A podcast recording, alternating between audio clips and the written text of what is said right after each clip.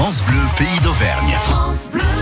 Il est temps de retrouver Histoire courte sur France Bleu comme tous les samedis matins avec Nathalie Combre et les guides conférenciers d'Auvergne. Nous allons euh, du côté du Sancy euh, faire une petite halte à Champé.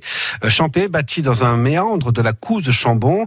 Mais est-ce que vous connaissez son pigeonnier? Découvrons-le avec Karine Adler, euh, guide de son état et il n'est pas très loin d'une communauté religieuse. Euh, ce n'est plus une, une communauté religieuse, ça, ça l'était. Euh, les Jardins des Sœurs de Saint-Joseph, c'est une euh, communauté qui a été fondée au XVIIe siècle euh, dans le Velay et qui proposait aux femmes qui avaient envie de se retirer un petit peu du monde, mais d'être, de rester utile, de vivre selon une règle, dans une toute petite commune de 3 à 6 je- sœurs qui s'occupaient des malades, enseignaient, etc.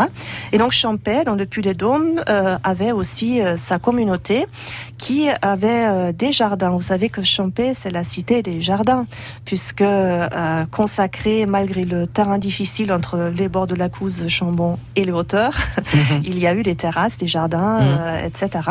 Et ses sœurs avaient aussi trois jardins aménagés en terrasse, séparés par des murets, et à l'intérieur, dans ces jardins, ils avaient un pigeonnier, entre autres. Et c'est euh, aujourd'hui euh, visitable. Ces jardins ont été aménagés, rendus publics, et on peut se promener dans ce- cet endroit assez charmant et magique.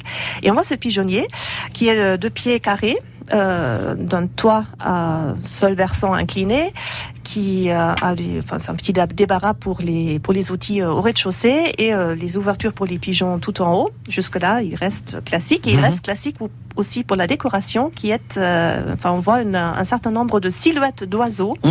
peints sur, sur la, le- l'enduit blanc, des oiseaux en gris et en rouge, reliés entre eux par des, des branches végétales.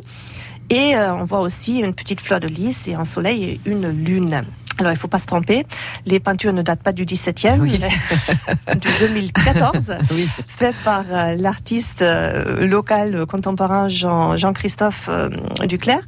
Mais ça reprend tout à fait une, une tradi- tradition limanaise depuis euh, au moins le 18e siècle. Mhm. On a beaucoup de pigeonniers qui ont été peints, décorés par des silhouettes d'oiseaux, euh, à la fois peut-être pour exprimer qu'on avait entre, à travers, enfin, envers ces, ces, ces oiseaux qui donnaient de la viande et de la fiente, euh, peut-être aussi pour euh, expliquer aux oiseaux que ça par là qu'il faut, y aller.